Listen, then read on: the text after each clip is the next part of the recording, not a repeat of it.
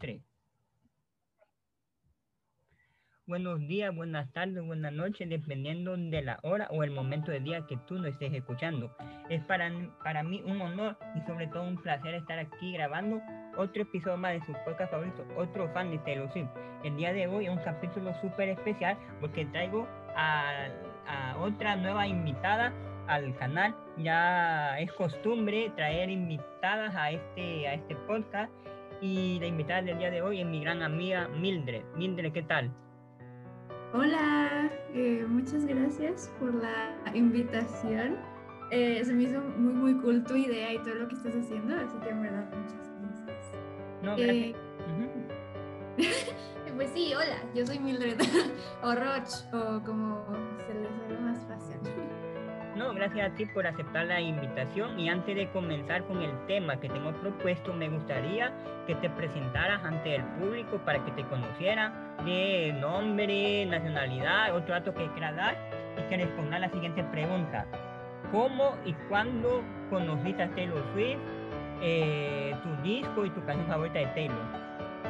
Ok, eh, pues yo me llamo, o sea, mi nombre original es Mildred, pero me gusta más que me digan Roch o solo Mil, así que M-I-L. Eh, bueno, tengo 20 años, vivo en México, vivo en la Ciudad de México. Eh, ¿Qué más? Bueno, pues estoy estudiando cine, soy artista, hago autorretratos, también hago como cortos y así, pues por la escuela y, y todo eso. Y también eh, está, subo videos a TikTok y a YouTube y a Instagram, que supongo que de ahí es donde tú me conociste. Eh, eh, y pues sí, y mi can... ¿Cómo conocí a Taylor Swift? Ok, es una historia muy curiosa. Bueno, o sea, la primera vez que me enteré de la existencia de Taylor, yo era muy chiquita y me acuerdo, o sea, me desperté en la mañana, y este, prendí MTV y en ese entonces MTV sacaba como que videos musicales, o sea, tenía como que una temática que ponía cinco videos musicales de Green Day, luego cinco videos musicales de Avril Lavigne y así se la iba, ¿no?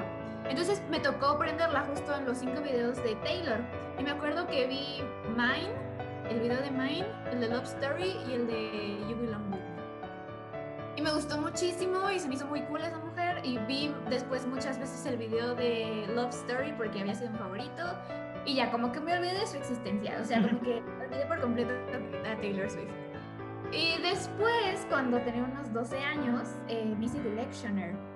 Y yo amaba a Harry. O sea, de que, bueno, hasta la fecha lo amo así muchísimo, pero en ese entonces yo era así de que vivía por Harry, era como que mi todo. Yo, de hecho, después llegué a la conclusión de que nunca me gustó One Direction, sino que siempre fui una fan muy intensa de Harry.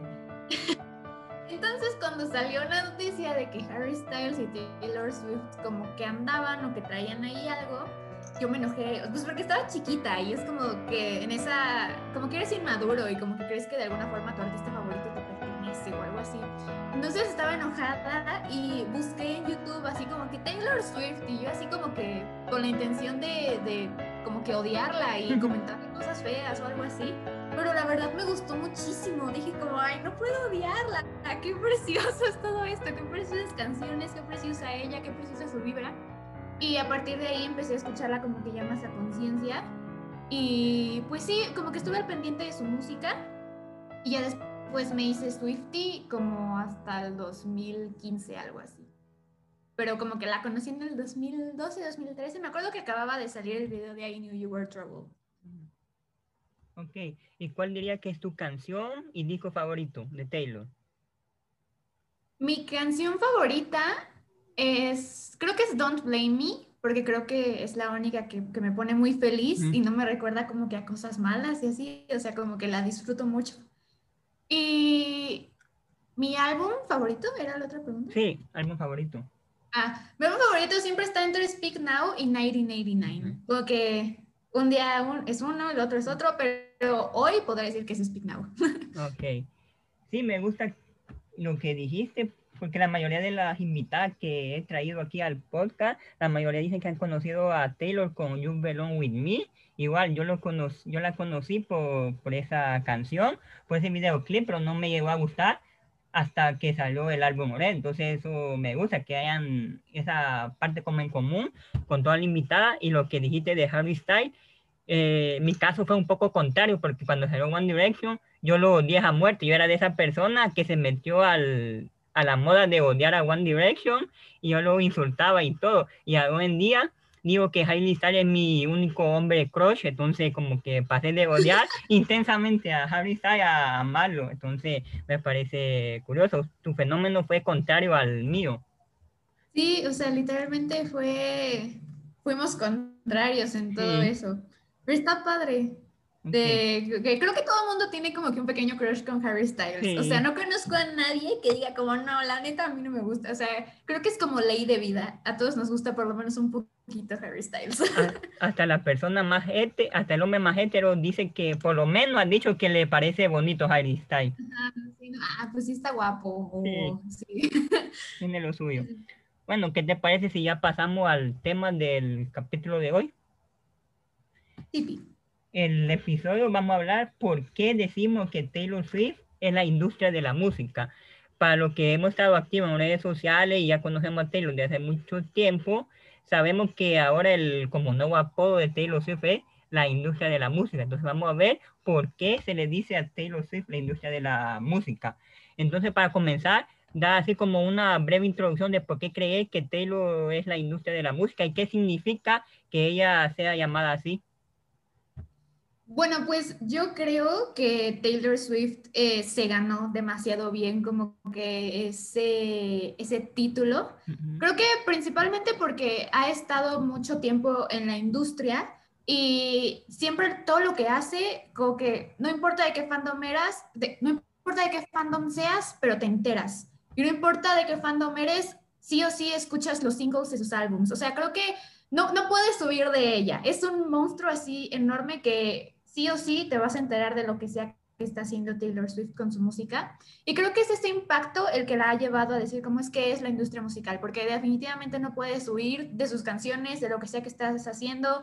De alguna forma u otra siempre te vas a enterar, siempre vas a terminarlo escuchando en algún lugar u otro. Y creo que es un poco eso, la influencia tan grande que tiene, que obviamente esa influencia se dio gracias a lo increíblemente talentosa que es y que es una muy, muy buena compositora pero creo que como que en términos generales, la, la, razón por la cual le dicen que es la industria musical es por toda esa influencia y el impacto tan grande que tiene.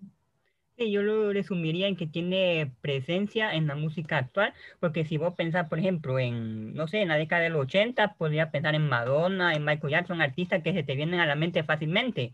Y si pensamos en la década de los 2010 y un poco del inicio, no, mitad o finales de los 2000, podíamos pensar en Taylor Swift y en otros artistas. Entonces yo creo que por la presencia que tiene Taylor Swift en la música como tal, se le puede considerar parte de la industria de la música. No sé qué opinas. Sí, sí, sí. De hecho, creo que de lo que mencionas, creo que algo muy importante que, que para que alguien sea la industria musical, creo que tiene que estar vivo.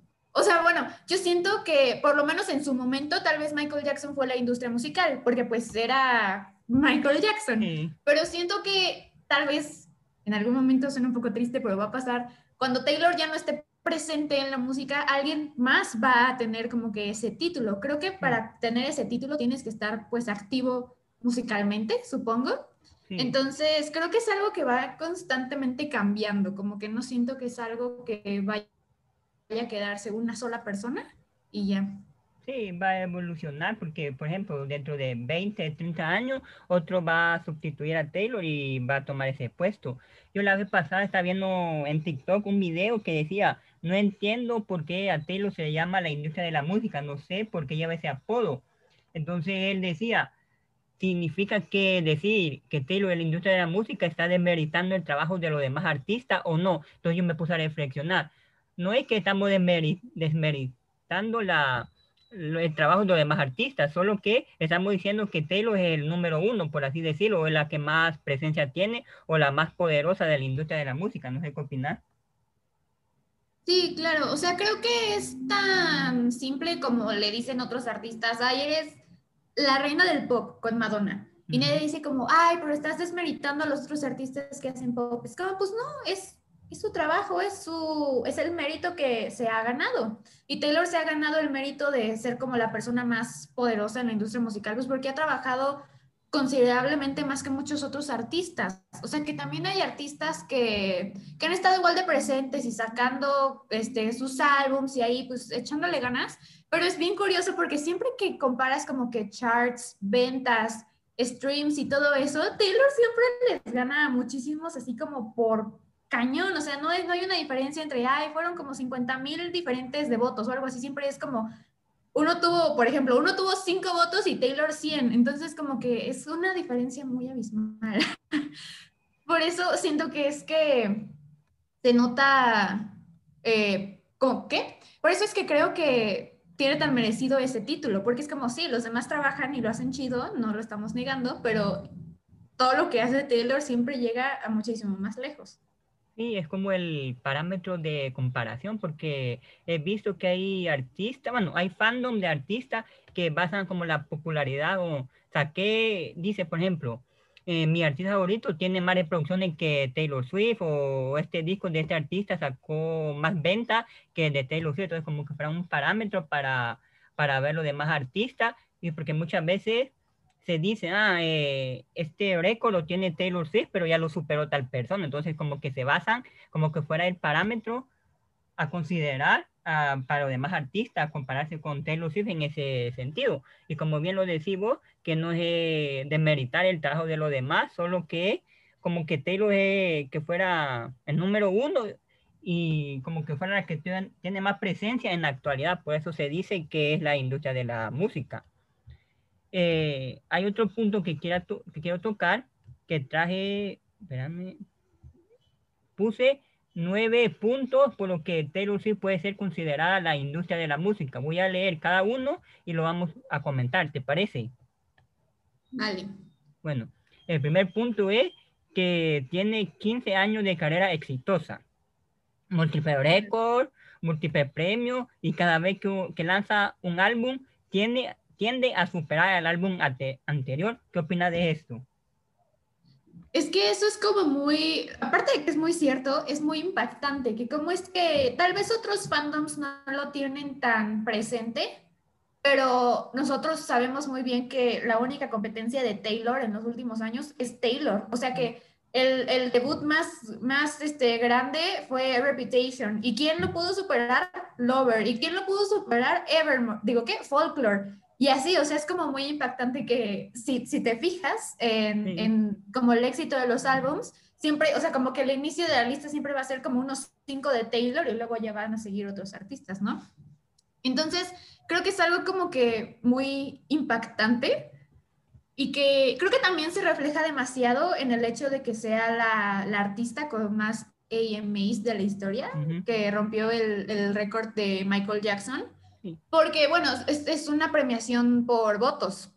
Y el hecho de que los Swifties seamos tantos que siempre este, arrasamos con todos los demás fandoms, como que hace mucha coherencia con el hecho de que todos los álbumes que saca es, este, siempre son un éxito y que rompe sus propios récords.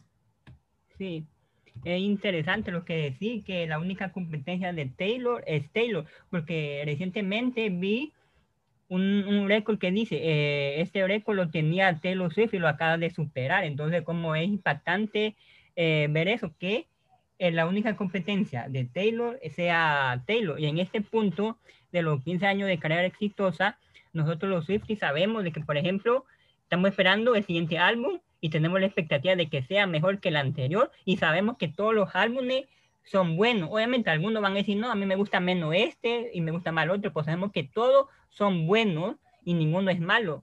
Porque yo, yo soy fan de, de muchos artistas y de mucha época de la música y conozco fan de ciertos artistas que dicen, no, los, los álbumes buenos de este artista son los primeros tres o los primeros cinco y tiene como 10 o 15. Entonces, y si le preguntan a un Swifty o a una persona más o menos que sepa de música, difícilmente va a decir, este disco de Taylor Swift es, realmente malo. Entonces ahí es donde cabe el punto de decir que la industria de la música. ¿Qué opinas? Pues creo que sí, y me gusta mucho lo que dices, como de tenemos un álbum que nos puede gustar más que otro, pero no estamos diciendo que el que no nos gusta sea malo. O sea, al final del día sigue estando dentro de nuestros favoritos de, de todos los álbumes que existen en el mundo. Porque justo a mí me, me pasa mucho que a veces hago TikToks de, este, de mi lista de álbumes favoritos de Taylor, hace poquito subí uno y puse Evermore muy abajo porque no terminé de conectar con ese álbum mucha gente estaba como de, ay, me dolió y no sé qué, y es como, que esté abajo no quiere decir que no sea uno de mis álbumes favoritos de toda la vida, solamente que dentro de, de Taylor está un poquito abajo, pero me sigue encantando más que un chingo de álbumes que he escuchado en toda mi vida. Entonces, eso es como, este, como lo importante de señalar a veces.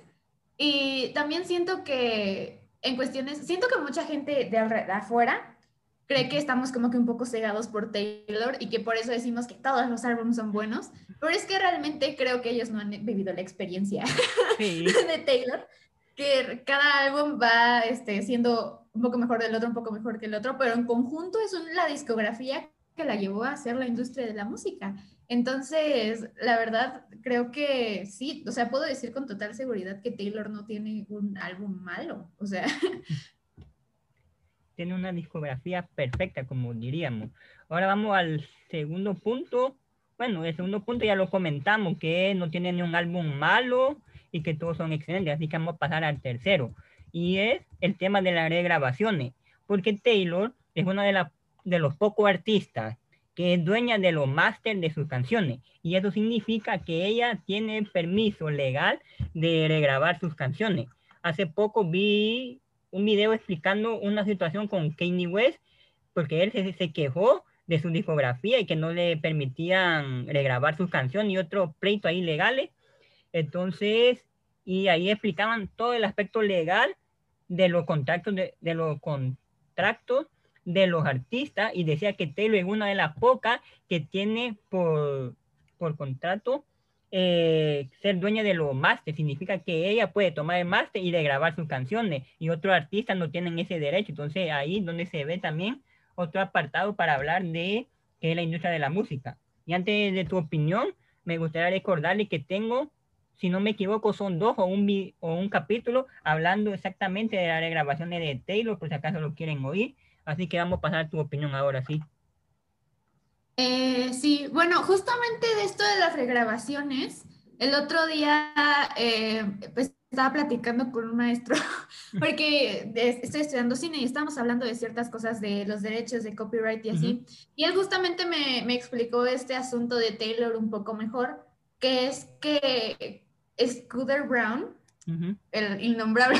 innombrable. solamente es dueño, literalmente solamente es dueño del MP3, del archivo MP3 que nosotros hemos estado escuchando, pero como Taylor tiene los derechos de autor, ella puede hacer, regrabarlo y hacer lo que ella quiera mil veces con esa, con esa información, con esa letra, con, esa, con ese ritmo y todo eso.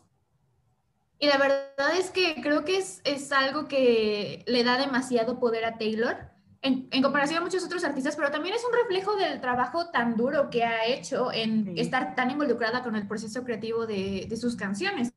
Que literalmente Taylor es, este, escribe casi todo ella sola, puede tocar a la perfección, estoy segura que todas sus canciones, ya sea en guitarra o en piano, es, o sea, como que ella conoce demasiado bien su música porque ella la creó. Y creo que eso es algo que muchos artistas no se pueden dar el gusto de decir, o sea, creo que muchos que son también grandes y que venden un montón y así, como que nada más llegan al estudio y ya les dicen como esto es lo que vas a cantar y esto es tu nueva canción. Pero con Taylor se me hace muy poderoso que eh, ella tiene 100% dominio de su música porque ella la creó y siento que está, está muy cañón. O sea, imagínate hacer tantos álbumes así, admiro demasiado.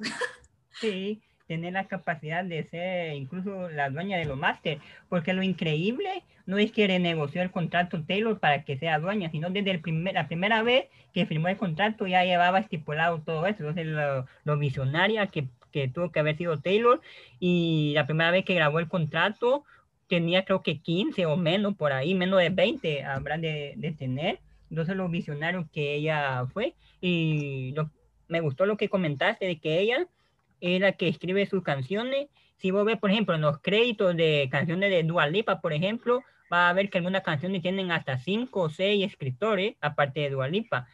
No estamos diciendo que eso la vuelva mala artista, pero sí es de notar que Taylor, por ejemplo, cuando ve los créditos, ve Taylor Swift y a veces ve solo otra persona más y en muchas sus canciones solo ve a Taylor Swift en el compositor de la canción. Entonces eso es increíble, el poder que tiene Taylor Swift. Antes de pasar al otro punto, no sé si tenía un comentario final sobre este punto. Mm, pues sí, que justo lo que, lo que mencionabas de que por ejemplo, yo cuando escucho alguna canción o así, este, luego cuando veo que los compositores hay más de tres personas, es como, o sea, como, que me desanimo un poco, es como, ¿qué es esto? Pero sí, con Taylor es este un poco, es como demasiado reconfortante eh, saber cómo esto salió 100% de su mente. A lo mejor Jack Antonoff, que, que, es con el que produce tanto, eh, le agregó ahí una que otra cosa, pero esto es como 100% algo que hizo Taylor y creo que también sirve demasiado para crear un lazo con ella, que es como algo muy cercano a ella. Sí, ahora pasemos al, al siguiente punto, que son los, los premios, los, múltiples premios que tiene Taylor Swift. Primero te quería preguntar, ¿cuántos premios crees que ha ganado Taylor Swift? Así, dame una cifra más o menos, ¿cuánto crees? ¿En toda su carrera? más o menos. ¿Cuánto crees que? Dios. a ver, yo voy a decir que, a ver, ah, son 600. Eh, no, son 329 premios que ha ganado. Ah. El 600 se acercó a la cantidad de nominaciones que ha tenido, que son 783 ha ganado 329 de las 783 nominaciones que ha estado. Eso, te dice algo. Incluso es una de las artistas, tanto masculina como femenina, más premiadas de la historia. Entonces eso te dice algo. No sé si quieres comentar algo ahí. Sí, claro. O sea, bueno, pues por lo que dices, o sea, como que si tiene 600 y algo nominaciones y ha ganado 300, o sea, básicamente podríamos afirmar que cada que Taylor em, es nominada a algo tiene pues 50% probabilidad de ganar, porque así ha sido a lo largo de la historia. Y creo que es algo muy importante para Taylor ganar premios, es algo que em, hice un video en YouTube sobre mi opinión de Miss Americana y ahí hablaba un poco de eso que creo que Taylor es a veces un poco insegura con lo que ella hace y le importa mucho ganar premios. Entonces, como si ves que tiene como que esta fijación con los Grammys y así, creo que es como su forma de recibir una retroalimentación de lo que está haciendo.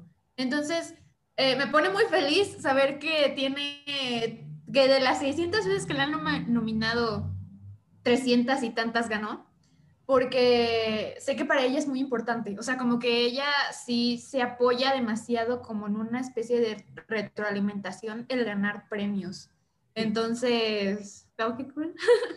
Solo para aclarar, son 783 nominaciones y 329 que ha ganado. Dentro, de, dentro de eso, por ejemplo, eh, tiene tres álbumes del año en, en los Grammys, con tres géneros diferentes de música. Primero con el country, luego con el pop y luego con el alternativo. Tres álbumes del año en los Grammy en tres décadas diferentes y es la primera mujer en ganar tres álbumes del año en los Grammy, porque creo que hay tres artistas más, aparte de Taylor, que tienen tres álbumes del año, pero son artistas hombres y Taylor es la única mujer que ha ganado los, los tres incluso tiene la posibilidad de, de ser la primera persona que gane cuatro, porque obviamente todavía le faltan 20, 30 años más de carrera musical y los demás artistas o ya están fallecidos lamentablemente o ya están retirados de la música, entonces no tienen posibilidad de incrementar. No sé si tiene algo que opinar ahí. Wow, pues la verdad suena como que Taylor cuando se vaya de la música le va a dejar la vara altísima a las, a las, a las personas nuevas. Sí. Porque, o sea, si, si las únicas personas que podrían también tener el récord de cuatro álbums del año en los Grammys ya no están haciendo música por X o Y razón, pues básicamente podríamos afirmar que Taylor en algún momento se va a convertir en esa persona y a lo mejor hasta va a llegar a los cinco o seis álbums del año, ¿no? Porque pues sigue siendo joven. Em, entonces, creo que es muy interesante y como que también podemos recalcar aquí que estas son como evidencias de lo que todo de, de, los Swifties de que en efecto Taylor Swift es la industria musical, porque que haya ganado este premio de tres veces álbum del año en los Grammys eh, con diferentes géneros musicales, como que da a entender cómo esta chava puede hacer, o sea, como que dentro de la industria se mueve entre géneros y aún así sabe muy bien cómo hacerlos, entonces está, está muy chido. Sí.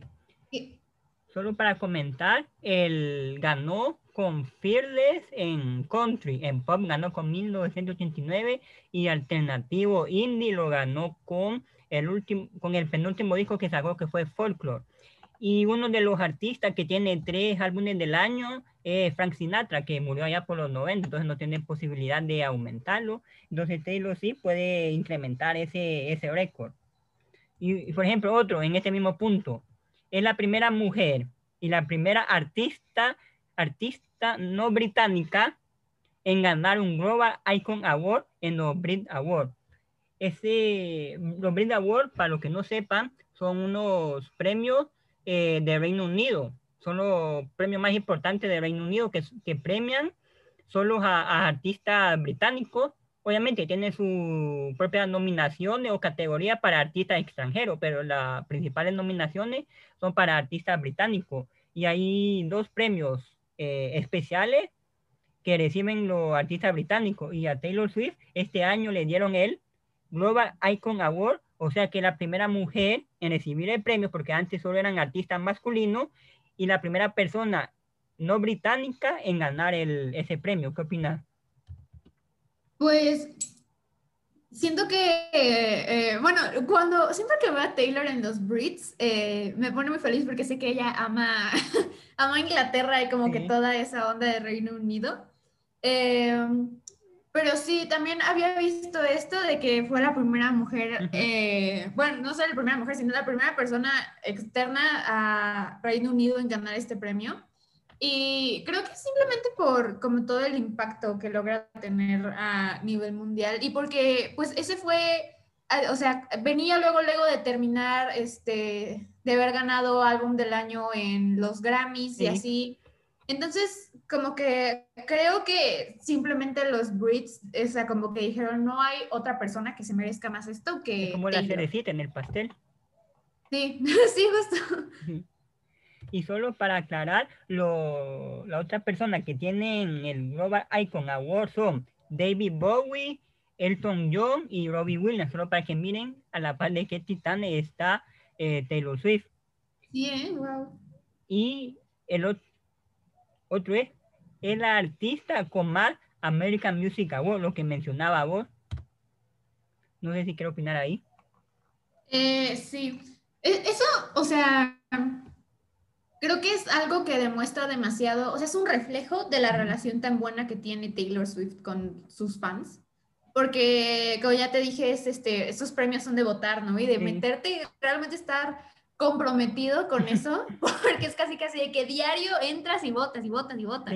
Entonces, el hecho de que seamos tantos que decidimos tomarnos el tiempo de nuestro día en decir, voy a meterme a votar por Taylor diario, por el tiempo que duren estas votaciones, siento que es un reflejo muy cañón de como la buena relación que hay entre Taylor y sus fans. Porque si ves, o sea, muchas veces en esas votaciones hay artistas que también son muy grandes y, y este, se podría decir como que venden y así, pero que realmente no tienen una relación tan buena con sus fans. Y es por eso que siempre en, en los premios que son de jurado, ganan pero si son premios donde votan los fans, es como de, ¿dónde están tus fans, amigo? no, entonces, me gusta, ese es un dato que a mí personalmente me hace muy feliz porque creo que es un reflejo de la gran familia de Swifties que, que somos. Sí, y otro dato es que ella es la artista que más premios ha ganado a Artistas del Año en los American Music Awards. Ella tiene cuatro premios de mejor artista en, esa, en los American Music Awards, solo para agregar un punto más. Vamos con el siguiente punto. Es top 10 de los artistas más premiados de la historia, como te mencionaba. Solo para mencionar están Michael Jackson en primer lugar, después Eminem, después Whitney Houston, después Shakira, después Beyoncé, después Lady Gaga, después Jennifer Lopez, después Celine Dion, después Taylor Swift y por último en el top 10 está Janet Jackson. Estos son según, según Billboard. Y según Billboard es la onceava artista más popular de la historia. No sé qué opinar. La onceava. Ah, creo que sí he visto esa lista. Sí, que de hecho es, es, muy impactante como en esa lista este, está como que al lado de los Beatles y Michael Jackson y también pues gente enorme que ha marcado como que toda la historia de, de, la música. Y yo creo que en efecto lo es y, y, como que es algo que va de la mano con esto de que se puede mover tanto entre géneros y que es como una persona, es un, es un, Taylor Swift es, es un artista como que muy versátil. Entonces, creo que definitivamente el hecho de que esté ahí es como el resultado del trabajo que le ha metido a hacer country, pero hacerlo bien, hacer pop, pero hacerlo bien, hacer este como folk indie y hacerlo bien. Y realmente hasta llegar al punto de poder ser como que la, la cara que representa esos géneros este, hasta cierto punto. Entonces, sí. El, siguiente punto es, ganó el premio Woman of the, of the Decade, Mujer de la Década por los American Music Awards y quedó en segundo lugar en la lista de los mejores artistas de la década por Billboard. O sea que al quedar en segundo lugar es la artista femenina, era mejor artista femenina por los Billboard. ¿Ahí qué opinas? La mejor artista femenina por los Billboard. Pues creo que es, a, mí el hecho de es que siempre hay como que un sentimiento medio complicado cuando este, le dan a, Taylor algún premio como la mejor femenina, porque creo que ahí siempre entra como que mucha pelea entre fandoms como los fans de Ariana Grande, los fans de Lady Gaga, los fans de otras mujeres. Siempre es como en plan... Em, yo, después de esos premios siempre hay alguien peleándose en Twitter. Sí, y, y, como que por una parte es muy, muy bueno para Taylor, como que estamos felices al respecto, pero como que creo que para los Swifties después es como encontrarse cada rato en Twitter otros fandoms enojados y como que siempre están estas personas del humor pop que como que tratan de denigrar a Taylor con cosas horribles.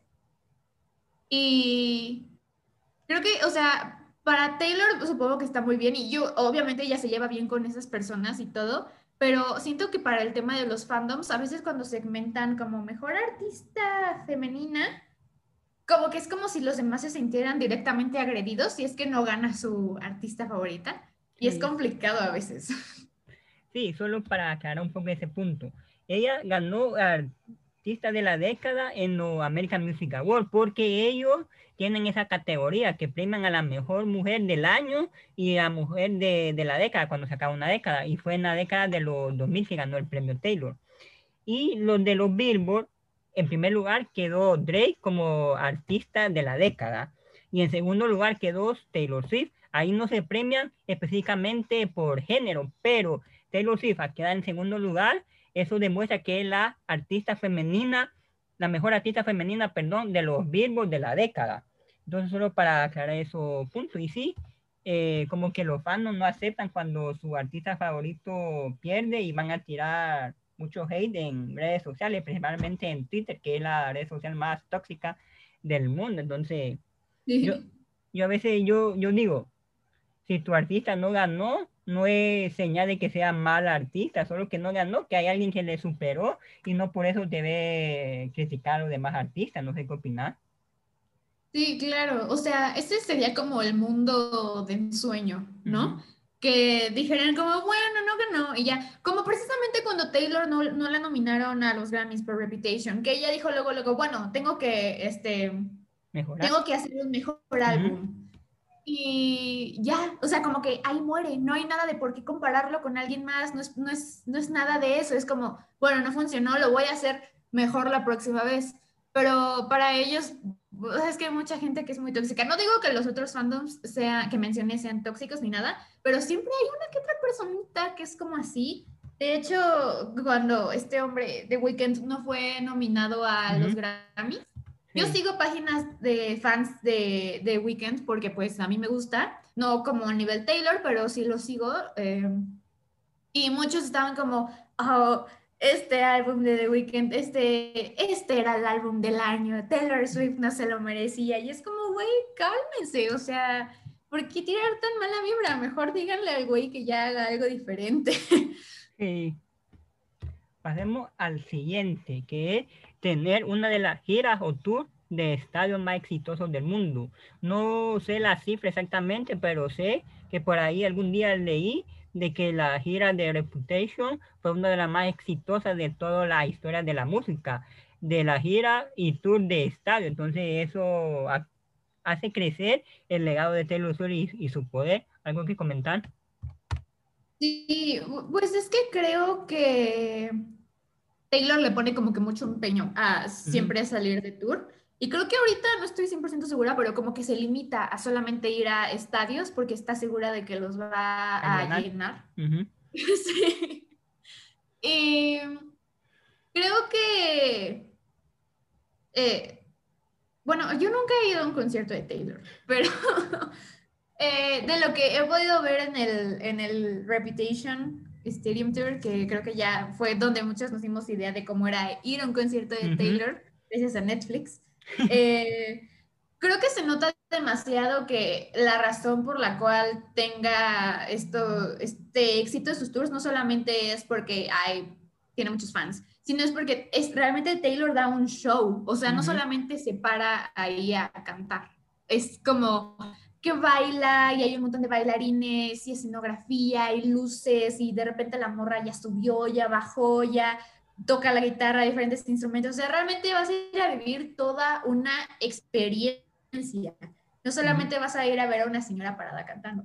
Entonces, creo que eso es algo muy, muy cool, que ella esté tan comprometida con ser una artista completa, no solamente dentro del estudio, sino también arriba del, del escenario. Sí.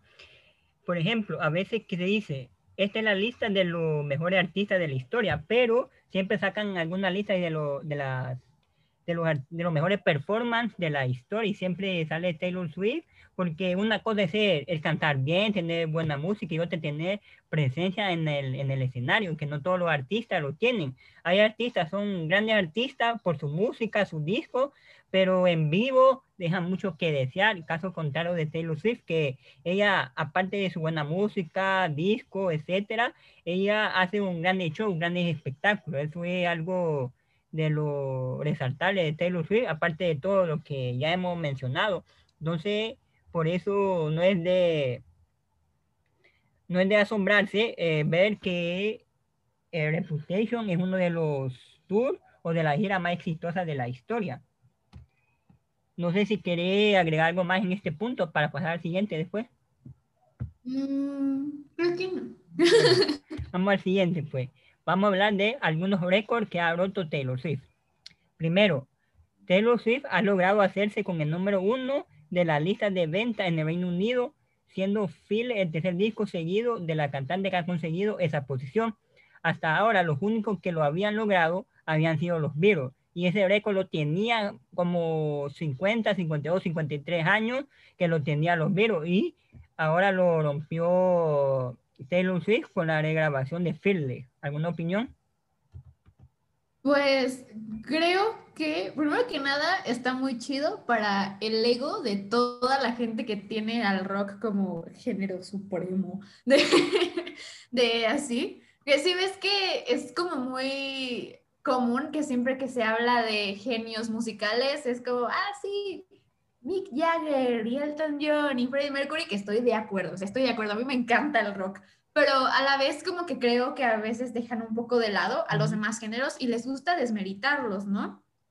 Entonces, eso es realmente muy satisfactorio de saber, porque creo que Fearless fue como que una vez leí algo así, como que la frase bien no me la sé, pero que Fearless llevó como que la batuta, no siga la batuta, como que Fearless fue la cara del country contemporáneo por muchos años. Sí, tiene sentido. Entonces, eh, creo que eso podría reafirmar demasiado que Taylor fue también la imagen del country por demasiado tiempo. O sea, y que hasta la fecha la gente lo tiene tan presente que si saca un álbum regrabado, o sea, no, no, no, regrabado de country, llega a ser un boom. Entonces, está increíble. Sí, y con respecto a eso de que decís de los fans de rock, yo soy, mi género favorito es el metal y el rock, y yo y yo sigo muchas páginas de, de, esos géneros y sí, eh, tienen a ser tóxicos esos, esos fans de esos géneros porque demeritan, por ejemplo, demeritan mucho al pop, al pop, principalmente al pop comercial, lo demeritan mucho. Entonces, que Taylor Swift haya, le haya ganado a la Beatles es un precedente para el ego de esa persona. Yo a veces digo, sí, yo, yo soy amante de esos géneros, pero no significa que esté peleado o que deba estar peleado con los otros géneros de música. Cada quien le gusta. Incluso yo llevo con orgullo la etiqueta de Swifty y a veces digo, soy un rockero que ama Taylor Swift, entonces para indicar que me gustan los otros géneros. Vamos con el siguiente récord. Dice, la primera mujer de la historia en acumular más de 80 millones de reproducciones en Spotify en un solo día con Folklore. ¿Alguna opinión? Esa no me la sabía, ¿eh? Ya te diste cuenta. Eso no lo sabía. Y fíjate que es muy curioso porque, bueno, yo no tengo Spotify y como también habrá demasiados Swifties que no, que no lo tienen y tienen otras aplicaciones. Y que creo que eso es como un muy buen dato para poder abrir la conversación en por qué Folklore realmente se merecía ser el álbum del año, porque lo fue. O sea, realmente yo no, no escuché todos los álbumes que hayan salido ese año, pero realmente dudo que alguno le haya ido mucho mejor que a Folklore y que esté tan bien hecho. O sea, porque sé que Taylor estaba un poco ansiosa con respecto a sacar Folklore, porque en, en, alguna entrevista lo dijo, o sea, que llegó con su equipo y que decía como, sé que este álbum no tiene como que un lead single enorme y que no es como algo súper este, masivo de pop y así, pero confíen en mí. O sea, ella estaba nerviosa. Entonces, creo que es como muy bonito cómo resultó todo, que primero el álbum es una obra de arte, estoy enamorada de Folklore y que realmente se merecía ser el álbum del año y que es también como una lección, o no sé, supongo para Taylor y para la gente de su equipo, que tienen que confiar demasiado en lo que ella quiera hacer. Sí yo tengo que admitir algo, que soy un poco contrario a ti, que voy a decir que Folklore es uno de tus discos favoritos y lo alabar tanto. A mí sí me gusta Folklore, pero no está ni dentro de mi top 3 de discos favoritos de Taylor. Y por... Sí, tengo que admitirlo. Y otro dato que te va a sorprender, muchas veces escuchar en bucle el disco como que me llega a aburrir un poco. Por ejemplo, llevo escuchando cinco o seis canciones y ya quiero poner otras canciones de Taylor Caso contrario, por ejemplo, a Reputation, que no me pasa eso, que puedo poner el disco, oír toda la canción y repetirlo y no me, y no me cansa o no me aburre para, no me aburre ese disco. Entonces, y pero sí entiendo por qué es el gran disco de Taylor Swift Folklore. Sí, bueno, es que yo, yo le tengo muchísimo cariño a Folklore porque fue el álbum que Taylor sacó justito después de que me rompieron el corazón. Ah, así. corazón. Una conexión especial con él ese álbum como que llegó y me abrazó y fue como todo va a estar bien. Le tengo un cariño inmenso a Folklore. Y tal vez es por eso que me gusta tanto. Justamente ya después con Nevermore, que yo ya estaba un poco mejor emocionalmente y así, el álbum me gusta y todo, pero no lo escucho tanto. O sea, escucho como que ciertas canciones que son mis favoritas, pero es muy raro que yo diga, voy a poner todo el álbum. No. Pero sí, o sea, igual está bien que no te guste tanto folklore, como que el, el, lo, lo, chido es que nos gusta Taylor Swift y ya, eso es como lo que nos une, pero sí ya dentro de qué álbum es mejor de Taylor y así que no, pues como que siento que esa conversación es un poco... Como que nunca va a ningún lugar, como que siento que el buen punto es que nos gusta Taylor. Sí. Vamos con las, el siguiente récord. Taylor es la primera intérprete que ha obtenido nada menos que cinco número uno consecutivos con sus últimas publicaciones en el Reino Unido. ¿Algo que opinar? ¿Me lo repites? Ok. Taylor es la primera intérprete que ha obtenido nada menos que cinco números uno consecutivos con sus últimas publicaciones en el Reino Unido. Ok. ¿Una opinión que, que tengas? ¿Algún comentario? Claro. Pues es que eso hace eh, como que más sentido con el que le hayan dado el icono de los Brits. Porque pues igual es como de que la, la chava, la chava, Taylor, es que es este, lo más escuchado allá, entonces supongo, o sea, como que por, por mayoría, o sea, como que Taylor es completamente la, la más popular entre todos. Y no solamente es popular de una forma gratuita, es, popular porque hace un muy, muy buen trabajo. Entonces, sí, Eso, esa tampoco me la sabía. Vamos con el último récord. Taylor Swift es especialista en romper récord y tiene más récord que ha roto, pero yo solo le traigo 1, 2, 3, 4, 5 récords. Y si quieren buscar, ahí, ahí está Google para que busquen los demás récords. Primero, Taylor ya ha igualado el difícil récord que alcanzó Michael Jackson con Evermore de nuevo en el número uno en la lista Hot 200. La intérprete ha logrado acumular 51 semanas no consecutivas en el primer puesto con sus ocho álbumes de estudio, una cifra superada tan solo por artistas como David con 132 semanas, Elvis con 67 semanas y Gareth Brooks 52 semanas. Esto según lista de Billboard. ¿Qué opinas? Y haya superado a Michael Jackson ya. Sí, y, fíjate que yo amo a Michael Jackson. Tengo un cuadro enorme de él en mi cuarto. Yo vi el último TikTok que subiste sobre Michael Jackson, hablándole a ese, precisamente ese cuadro. Sí, sí, sí, sí. Es que sí, soy muy fan de Michael, pero como que me gusta que Taylor lo haya superado. O sea, como que si algún artista del mundo lo iba a superar, me gustaba, me gusta que haya sido Taylor. Y, o sea, es que fíjate, estoy aquí leyendo el este porque lo tenía abierto y no me había dado o sea, son de que gente tan grande como Michael Jackson, los Beatles, Elvis Presley y Garth Brooks, son gente que mencionas y todo el mundo es como, ah, este, artistas de culto, de que la historia de la música importantísimos, pero la gente no se llega a imaginar que Taylor ya está en esa talla, ¿sabes? O sea, como que creen que Taylor es como otra artistita de pop, pero ya que te metes a, a investigar un poquito más, es como esta mujer está diario se despierta y rompe algún récord, no de cualquier persona, sino de gente que se considera súper importante en la historia de la música y que tienen así como en un pedestal. Entonces, a mí me encanta porque también este, se ve demasiado que es como la única mujer en muchas de estas listas. O sea, como que siempre está rodeada de muchos hombres y como que Taylor siempre llega así como de quítate, este es mi lugar. y me encanta. Sí, y lo increíble muchas veces que dice, Taylor rompió tal récord. Semana o meses o años después dice récord, Taylor Swift, perdón, rompió ese récord que ella lo tenía, entonces rompió el mismo récord que tenía Taylor Swift, entonces eso es interesante. Y el último punto eso ya no es, ya no es de récord, sino que el último punto, hay artistas de la talla de Paul McCartney que han hablado maravillas de Taylor Swift.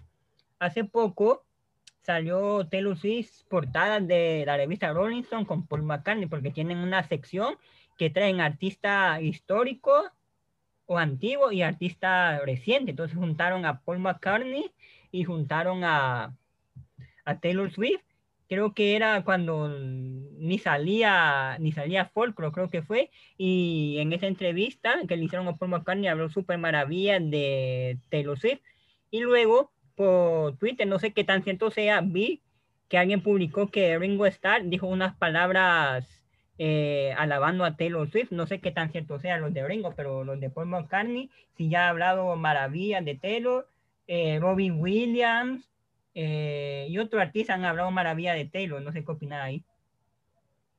Sí, sé que hay, millones y millones de artistas que hablan este, maravillas de Taylor. De hecho, así como breve paréntesis, me encanta que a veces cuando le preguntan a Harry Styles como, oh, ¿qué opinas de que te escriban así? Es como, como que el hombre ni siquiera puede estar enojado, es como de, ah, la neta, la canción está muy buena. Pero bueno, continuamos. Eh, de Paul McCartney, creo que yo, yo por un tiempo como que me informé de cosillas de los videos así, y sé que Paul McCartney por lo menos es un artista que no, no suele como que hablar por hablar. Y las cosas que él dice de, de, Taylor como que genuinamente las piensa. O sea, siento que no llegó ahí a decir como, ah, tengo que hablar bien de ella porque nos juntaron, sino es como que llegó realmente a ser honesto, ¿no?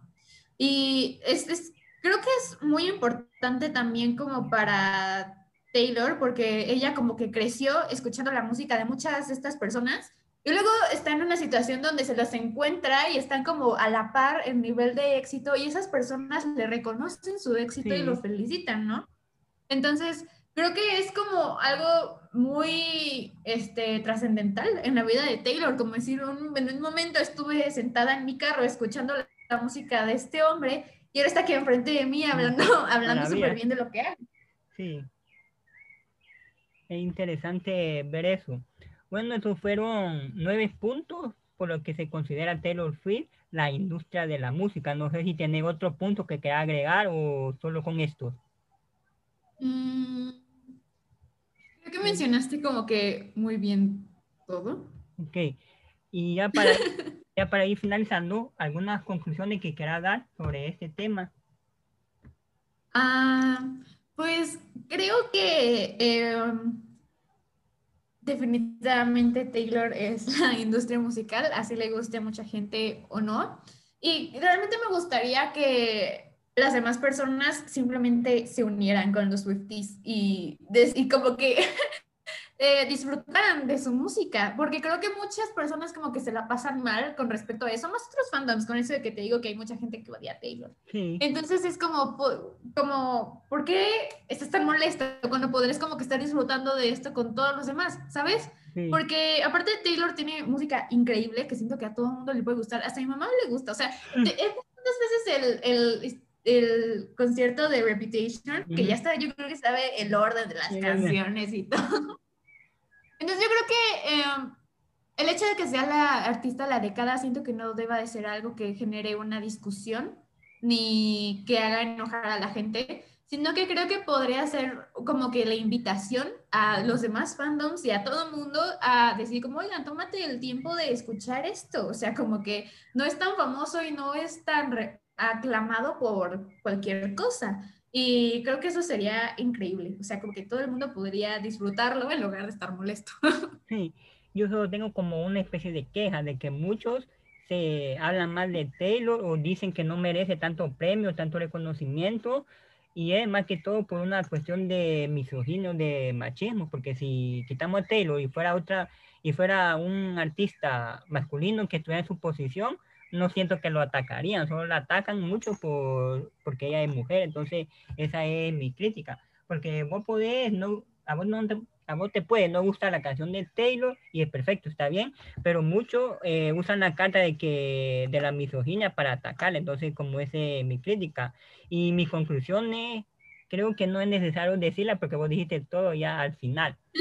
Entonces vamos a pasar a las dos últimas secciones para ir finalizando. La primera es te voy a decir algunas palabras, preguntas y vos tenés que responderla en una o dos palabras, nada más, y corto y breve. Ok, ¿Qué, ¿Qué responder si te digo Taylor Swift? Arte.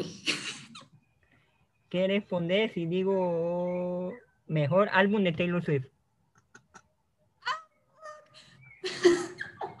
1989. O sea, bueno, lo primero que pensó en mi mente fue 1989.